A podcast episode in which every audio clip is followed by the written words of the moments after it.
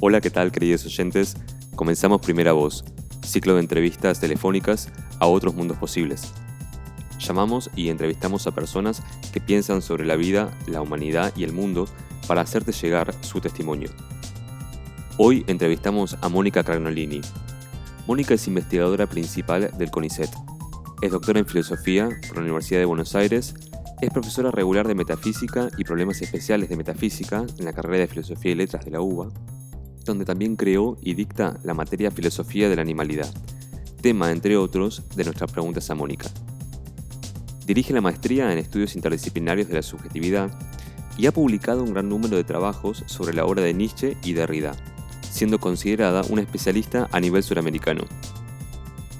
En junio de este año, la editorial ASPO publicó el compendio La Fiebre, Pensamiento Contemporáneo en tiempos de pandemia, que incluye un trabajo de Mónica titulado Ontología de guerra frente a la zoonosis. Para charlar sobre este trabajo y explorar un poco sus ideas, saludamos con mucho afecto a Mónica Cranolini, que amablemente nos atiende desde Buenos Aires Capital. Hola Mónica, ¿cómo estás? Hola Ivo, ¿qué tal? Bueno, muchas gracias a vos por la invitación y bueno, yo estoy bien, viviendo en estos tiempos suspendidos. Mónica, ¿cómo te ha resultado la situación de pandemia y cuarentena? ¿Cómo llevaste concretamente el aislamiento y qué efectos notas que tiene?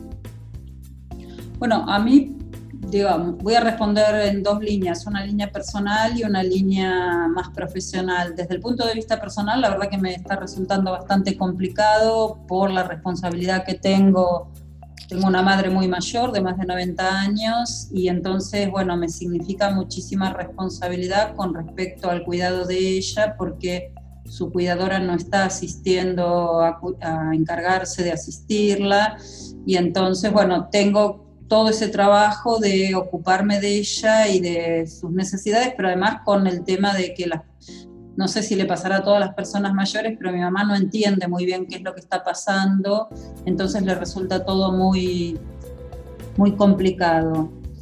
Ahora, desde el punto de vista profesional, eh, nosotros eh, empezamos, digamos, después de 15 días más o menos en que no se sabía bien qué se iba a hacer a nivel universitario, eh, lo que aconteció es que se decidió armar protocolos para empezar a trabajar de manera virtual con la idea de que en algún momento las clases iban a ser presenciales en este primer cuatrimestre. Bueno, en lo que va de este cuatrimestre ya lo terminamos ahora el 8 de agosto y las clases han sido todas eh, virtuales y no hay ninguna posibilidad de retorno a, las, a la universidad, digamos, hablo de la Universidad de Buenos Aires específicamente de nuestra facultad de Filosofía y Letras, porque lo que se plantea es que recién en el segundo perdón, en el primer cuatrimestre del año 2021 se vería alguna posibilidad. Nosotros ya organizamos el segundo cuatrimestre y es totalmente virtual. Eh, ¿Qué pasa con las clases virtuales? Bueno, es otra tecnología, metodología, eh, digamos, es algo muy diferente porque se pierde todo lo pedagógico del encuentro, el hecho de poder dialogar con el otro. La gente en general en la clase en Zoom ya se queda más bien en actitud de miro. Y tanto es así que fíjate que al inicio, yo doy teóricos los días miércoles, al inicio se conectaban todos con su cámara y ahora lo que me está aconteciendo, que ya voy por la clase 12 más o menos, es que la gente está sin cámara, ¿no? Y entonces yo me imagino, no sé, me veo solo a mí misma y me imagino que la gente, no sé, está haciendo la comida, bañándose, haciendo otra actividad y casi es como que me estaría escuchando como si fuera una radio, ¿no? Entonces, en ese sentido, yo creo que si vamos a seguir en esta modalidad, hay que rearmar los encuentros desde el punto de vista de que no solo, digamos, nosotros docentes nos tenemos que adaptar a la tecnología, sino que tenemos que pensar el vínculo pedagógico de otra manera y cómo hacer que la gente participe, porque una de las características que veo también en las clases virtuales es que la gente no participa eh, tanto como participa en una clase presencial, por supuesto, pero incluso haciéndoles preguntas, instándolos a participar, no lo hacen. Yo de repente hago preguntas y hay un silencio absoluto y total. Y entonces, bueno, yo creo que nosotros seguimos en el segundo cuatrimestre, eh, yo con, me voy a reunir con los auxiliares de mi cátedra eh, para ver cómo replanteamos la cuestión del vínculo pedagógico para que esto no pase, ¿no? Porque realmente es muy triste porque uno se siente así, como que está, que es una radio que está mandando un mensaje, no se sabe a dónde, ¿no? Pero bueno, eh, yo creo que es como que tendremos que aprender a rearmar el vínculo y también los estudiantes sobre todo tendrán que aprender a armar eh, eso que, digamos, en las clases presenciales ya no, digamos, que se daba de manera muy, diría, espontánea, y por lo menos en la carrera en la que yo me manejo, que es filosofía, es el hecho de que la gente participa muchísimo en las clases teóricas, hace preguntas, está, eh, digamos, argumenta, eh, plantea cuestiones de actualidad. Y eso está perdido. A mí me pasó, yo estaba releyendo el otro día un teórico del año pasado y digo, ay Dios mío, ¿cómo se perdió todo eso? ¿no? Porque aparecen todas las preguntas que hacían los estudiantes, cómo, digamos, cómo participaban, etcétera, etcétera.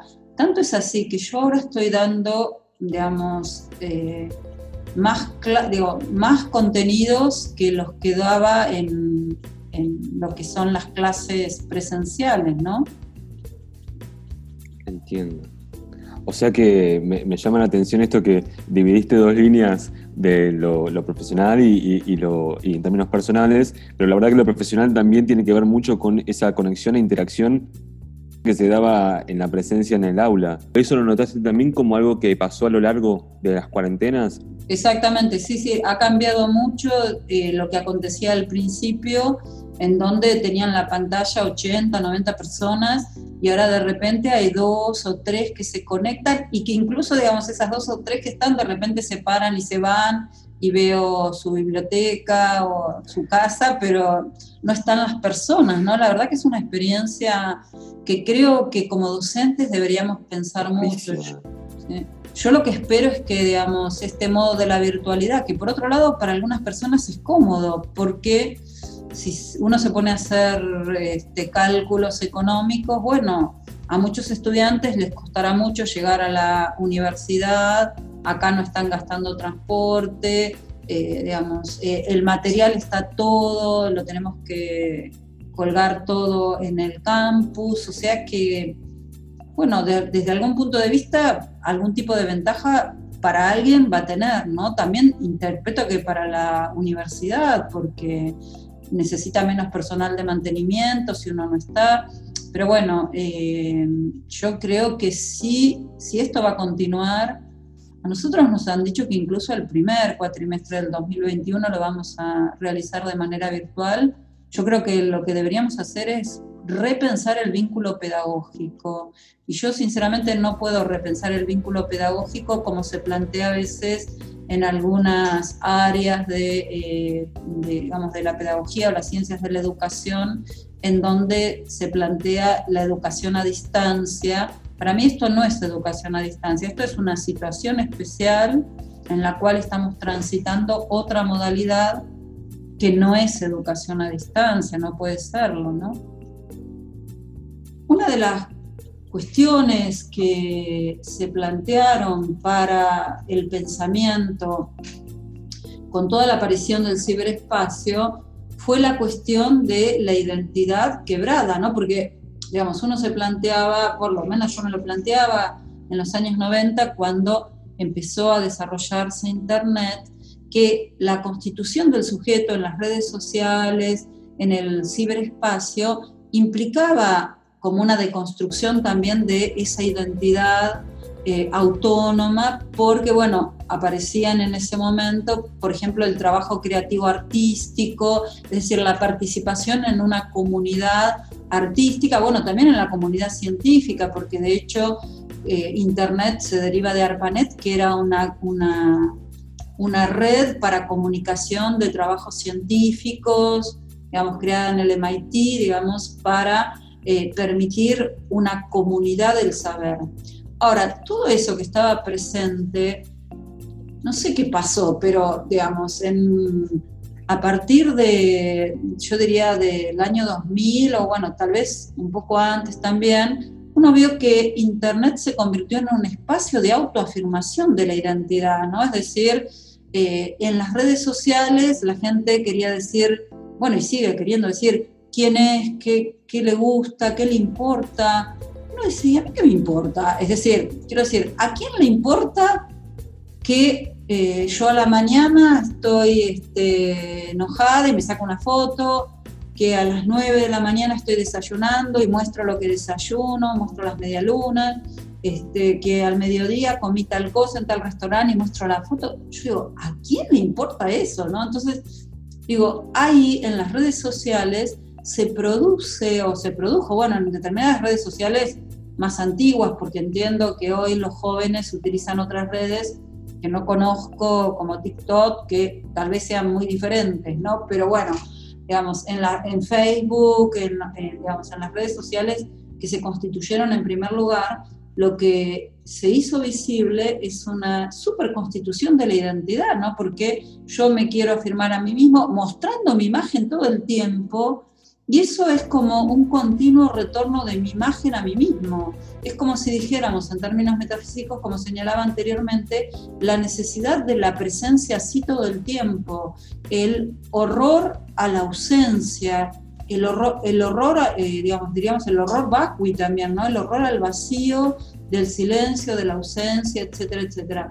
Entonces, en ese sentido, yo creo que el ciberespacio, mm, digamos, ha servido en buena parte, digamos, como que se perdieron esos eh, elementos que estaban presentes en el primer tiempo de constitución de comunidad y ha servido para constitución de identidades fuertes, incluso de eh, identidades fuertes en comunidades, ¿no? Porque, por ejemplo, eh, digamos, estaba mirando el banderazo que se produjo ayer, o sea, hubo una manifestación acá en el obelisco, en donde un grupo, digamos, que se, se llama? Se comunicó por los medios, por las redes sociales, decidió ir a expresar al obelisco rompiendo la cuarentena, eh, decidió ir a expresar que están en contra de la cuarentena, que están en contra del gobierno, que están en contra del nuevo orden mundial, o sea, había carteles de todo tipo. Bueno, ok, esas personas que se comunicaron por las redes sociales,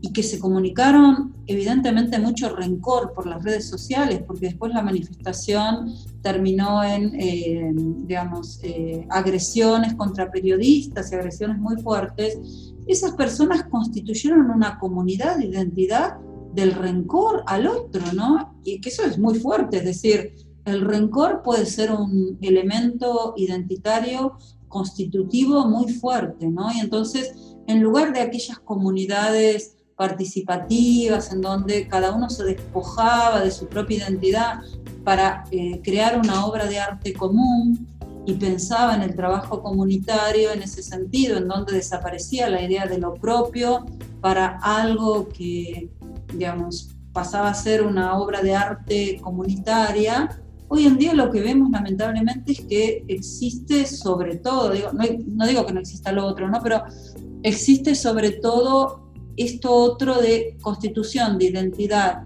de comunidades aliadas por el odio, por el rencor, en donde se afirman en la negatividad, ¿no? Entonces, en ese sentido, eh, yo creo que, eh, digamos, hay que repensar toda la cuestión de, del ciberespacio como constituyente también de individualidades, en lugar de constituyente de comunidades, y eh, qué es lo que pasa con la, individualidad. Mónica, en relación a tu artículo Ontología de Guerra frente a la zoonosis, ¿cómo es que la concepción de la humanidad sobre sí misma y su actitud en relación con la naturaleza y con los animales tiene que ver directa y concretamente con la pandemia del COVID-19? Sí, yo ahí en ese artículo destaco una característica, eh, digamos, de lo humano, del modo en que se ha conformado lo humano, que es lo que Heidegger llama la metafísica manufacturera. Es decir, la idea de que pensamos todo lo que es en términos de eh, aquello que pasa por nuestras manos, ¿no? Eh, por eso ahí en lo manufacturero aparece el manufacere. Y entonces, en ese sentido, uno podría decir que ese manufacture, ese meter mano, para decirlo más coloquialmente, en la naturaleza, en la época moderna se acelera porque se piensa el existente humano como sujeto con posibilidad, capacidad, necesidad y poder de dominar todo el resto de lo viviente, ¿no? Y bueno, de lo no viviente también, por supuesto. Entonces, en ese sentido, yo creo que el modo de ser humano que se constituye desde la metafísica moderna como tal sujeto es el que se vincula con la realidad toda como aquello que está disponible como recurso. Entonces, en ese sentido, nosotros tenemos hoy contemporáneamente eh, un montón de aspectos del modo de ser humano que se verifican en el modo de la producción, no solo la producción en el sentido de lo que tiene que ver con los animales, a lo cual enseguida me voy a referir, sino también con todo lo que tiene que ver con la utilización de la naturaleza como recurso. Por ejemplo, me refiero al fracking, me refiero al saqueo biótico, eh, me refiero a toda una serie de actitudes y características que parten de la idea de que naturalmente la, digamos, perdón por la redundancia, naturalmente la naturaleza es lo que está a nuestro servicio para ser utilizado como tal. Incluso diría en ciertas formas de lo que se podría denominar capitalismo verde, ¿no? Me refiero eh, al hecho de que hoy en día hay muchas líneas de pensamiento que plantean que, bueno, ya no podemos seguir eh, explotando la naturaleza como la explotamos porque nos vamos a quedar sin recursos para el mañana. Y entonces plantean, bueno, parques eólicos, paneles solares, etcétera, biomasa, todas esas formas eh, que, bueno, alguien podría decir están muy bien porque significan que eh, se va a dejar de utilizar determinados recursos y utilizar otros que parecen más, entre comillas, naturales, como el sol, el viento, etcétera, etcétera. Sin embargo, para mí lo que tienen de problemático es que parten de la idea de que la naturaleza está allí para nosotros, ¿no? Y entonces me parece que lo que deberíamos tratar de volver a pensar es por qué nos ubicamos frente a la naturaleza de esa manera.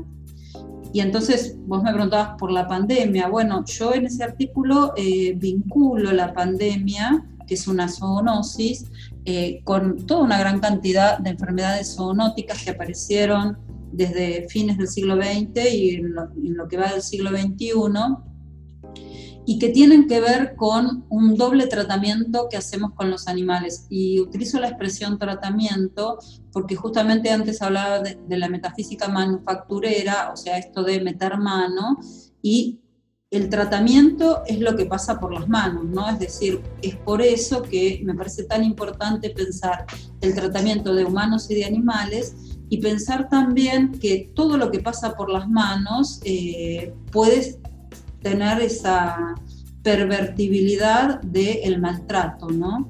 Entonces, para mí ahí se configura como un universo de sentido muy importante para pensar en la época contemporánea, que es el que tiene que ver con el tratamiento, ¿no? Es decir, cuando el tratamiento de humanos o de animales, que supone, tratamiento implica un cuidado, ¿no?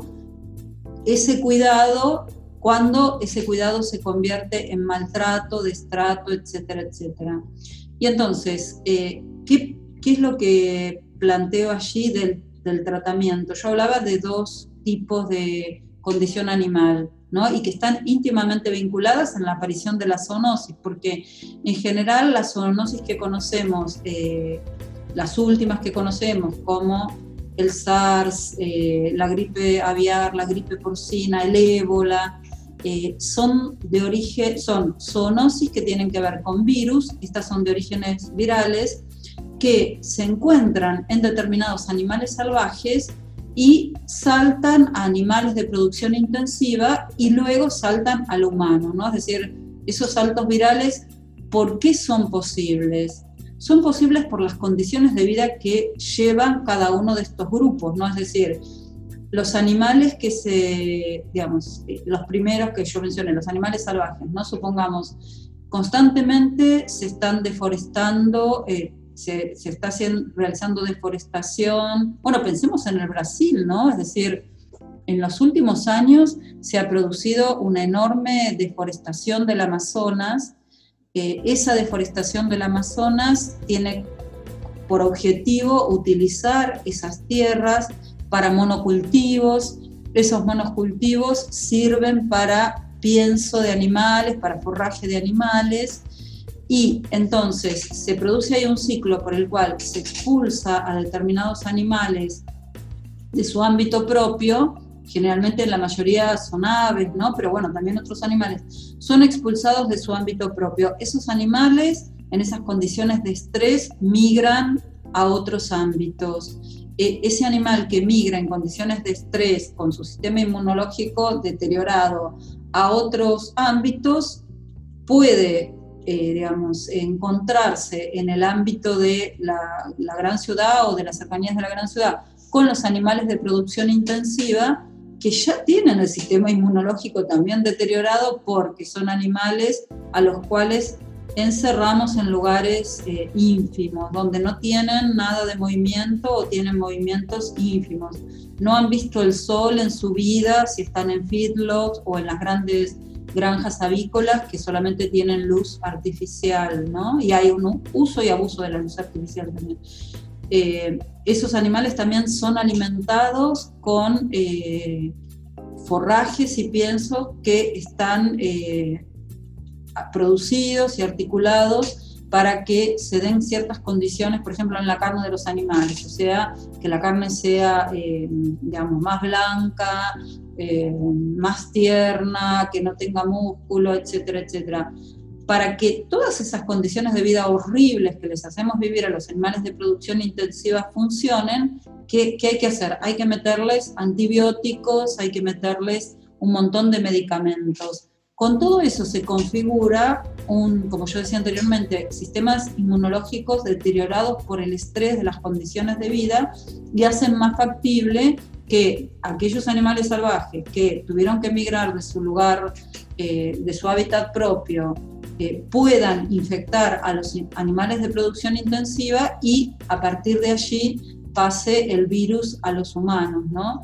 Eh, hay muchos estudios, a, mí también, mm, digamos, me llamó la atención que se hablaba de lo sorpresivo de la pandemia, cuando uno se encuentra que hay estudios de virólogos de hace más de 10 años indicando que esto iba a pasar en cualquier momento, ¿no? Es decir, indicando que las condiciones de vida que se le da a los animales en los agronegocios son condiciones de vida que deterioran sus sistemas inmunológicos y permiten, eh, digamos, eh, las crisis. Bueno, la gripe porcina, la gripe aviar se produjeron, pero no, fue, no fueron tan, digamos, eh, no se produjeron sus consecuencias tanto a nivel mundial por el hecho de que el contagio era diferente. Acá tenemos un virus que ha tenido la inteligencia de contagiar de una manera exponencial desde el punto de vista geométrico y entonces eh, ha desatado lo que ha desatado. Pero cuando uno se pone a leer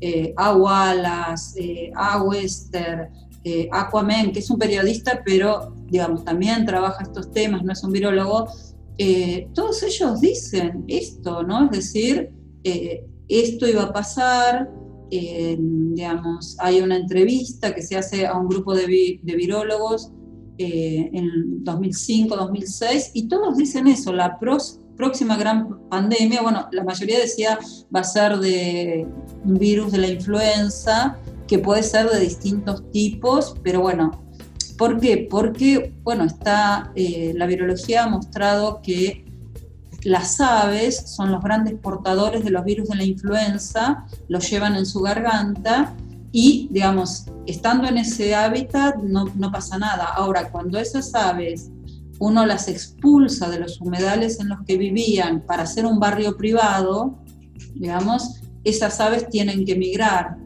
en las condiciones de vida de estrés que le produce el hecho de ser expulsadas de su, de su ámbito sin que nadie les, digamos, les haya dado ningún tipo de explicación y entonces al ser expulsadas de su hábitat se, bueno, se van para las urbes y terminan contagiando a animales que son animales de producción intensiva y estos contagian a los humanos. ¿no? Entonces por eso yo decía, las zoonosis nos muestran el tipo de vida que le estamos dando a los animales, sea a los animales salvajes, a los que expulsamos de sus hábitats, sea a los animales de producción intensiva a los cuales llevamos a la vida, traemos a la vida solamente para aniquilarlos, porque en definitiva, digamos, se traen constantemente millones de animales a la vida por año solamente para someterlos a condiciones de vida terribles, o sea, para torturarlos, luego matarlos y luego comerlos, ¿no? O utilizarlos en,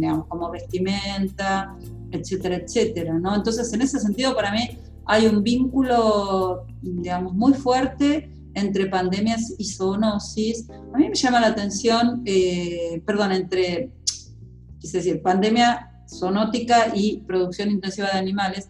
Decía, a mí me llama la atención que eh, se habló mucho en este tiempo del modo en que eh, se hizo evidente que maltratamos a la naturaleza porque el aire está menos contaminado, los cielos son más, este, más celestes, las aguas son más bellas, eh, se ven los peces en la laguna de Venecia, etcétera, etcétera.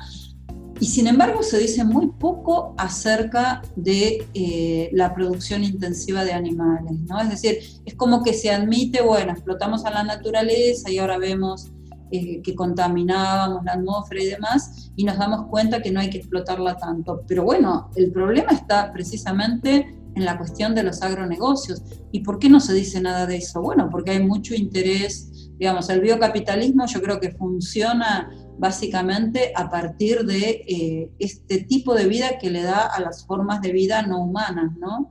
Y entonces en ese sentido, bueno, producen enormes ganancias eh, y por eso creo, pienso que a nivel de la comunicación se dice muy poco de este tema, ¿no? Cuando he sabido la vinculación que existe entre eh, esta cuestión de la producción intensiva de animales y la aparición de zoonosis, ¿no? Para mí, eh, digamos, esta idea de la metafísica manufacturera eh, que plantea Heidegger me parece que caracteriza muy bien esta metafísica moderna, de la, que Heidegger ha llamado la época de la imagen del mundo, en donde el sujeto se coloca como centro de la realidad y dueño y señor de todo lo que existe. Esa caracterización del sujeto, bueno, por supuesto que muchos pensadores contemporáneos la han retomado y Derrida la ha planteado en términos del sujeto como soberano.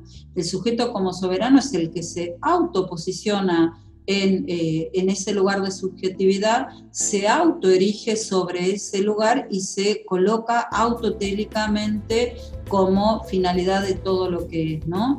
Y ahí me parece muy interesante también lo que plantea Derrida, porque ahí aparece la cuestión de eh, lo masculino, ¿no? Es decir, cómo ese sujeto autoerigido es básicamente el sujeto predominante en la historia de nuestra cultura, que ha sido siempre el sujeto masculino, y ahí se entiende también otro aspecto de esto que estábamos señalando, porque justamente el sujeto masculino es el que se vincula con mujeres, niños y animales en condición de dominio, ¿no? Y entonces mujeres, niños y animales han estado siempre a lo largo de la historia en condición de vulnerabilidad, y eh, han sido sometidos por un determinado modo de ser del existente humano que tiene, digamos, un fundamento metafísico, pero que tiene características de género relacionadas con lo masculino, de identidad sexual, etcétera, etcétera, ¿no? Derrida ha trabajado y ha desarrollado muy bien el concepto de virilidad carnívora para referirse a esto, ¿no? Es decir,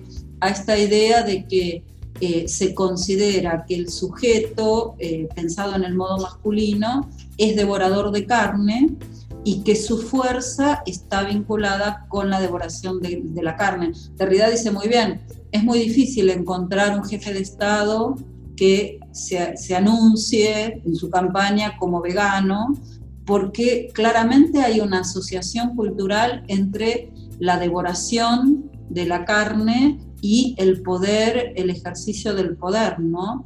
Por eso para él el sujeto soberano es siempre devorador, devorador de carne, ¿no? Mónica, quería eh, resaltar de tu trabajo en el compendio La Fiebre. En ese artículo dejas ver, aunque quizás no te concentres, pero sí dejas ver cómo estas concepciones eh, que funcionan cuando uno analiza la producción de alimentos también son concepciones que son el fundamento de otros problemas humanitarios, políticos y sociales que se tienen y que están íntimamente conectados, como vos hablabas recién, entre, por ejemplo, el patriarcado y el consumo de, los animales, ya sea para alimentación o para cualquier otra función. Esa conexión entre las problemáticas es algo interesante de, resaltar y en ese sentido tu artículo creo que lo, tocaba bastante.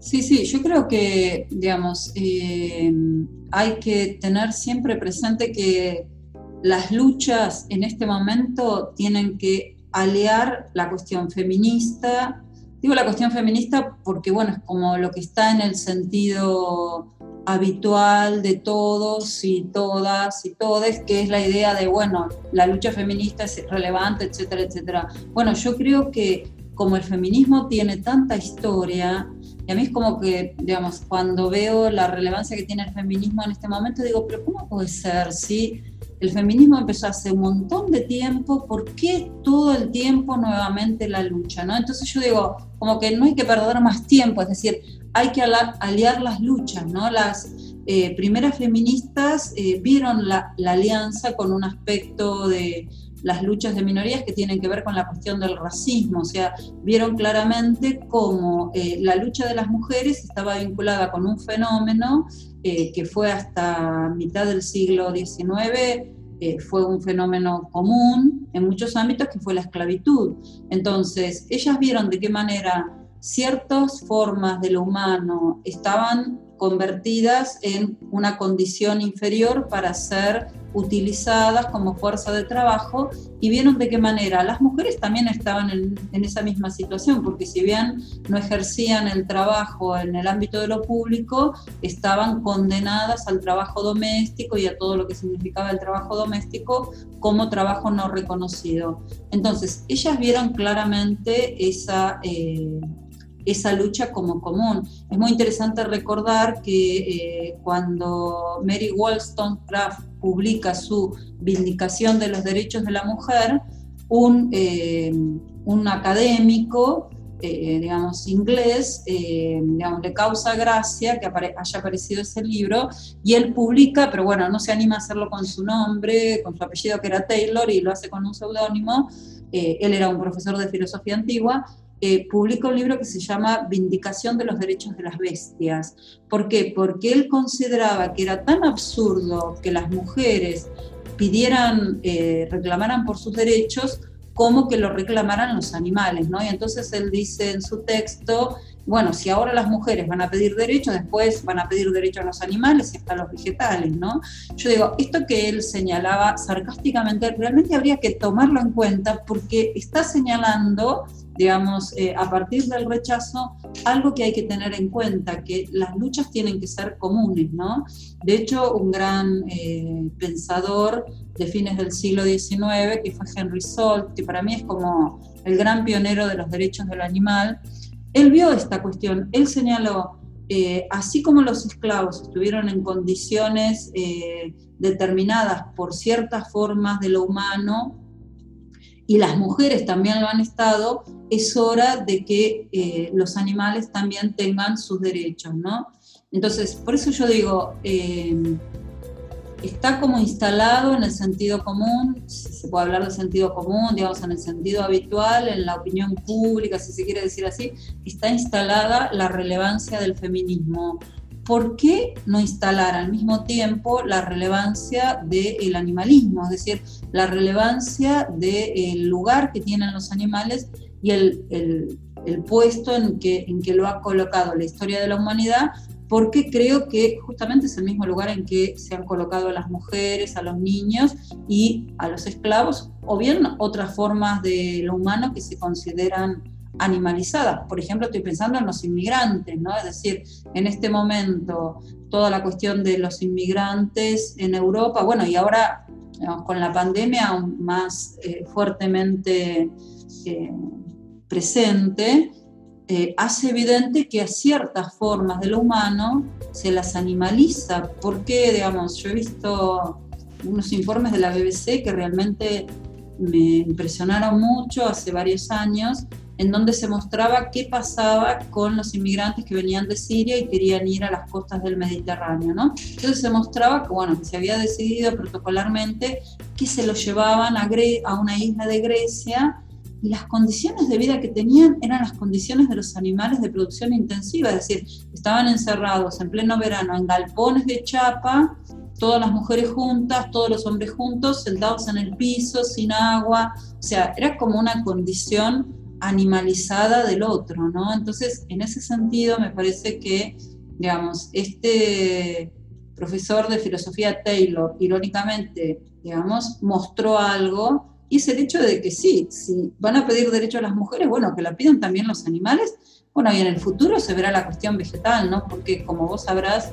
en filosofía hace una década más o menos también se está trabajando eh, bastante la cuestión de la vida vegetal, ¿no? Esa fue Mónica Carnolini para Primera Voz. Puedes escuchar las otras partes de la entrevista y suscribirte al canal. Pronto habrá una nueva entrega de Primera Voz, entrevistas telefónicas a otros mundos posibles.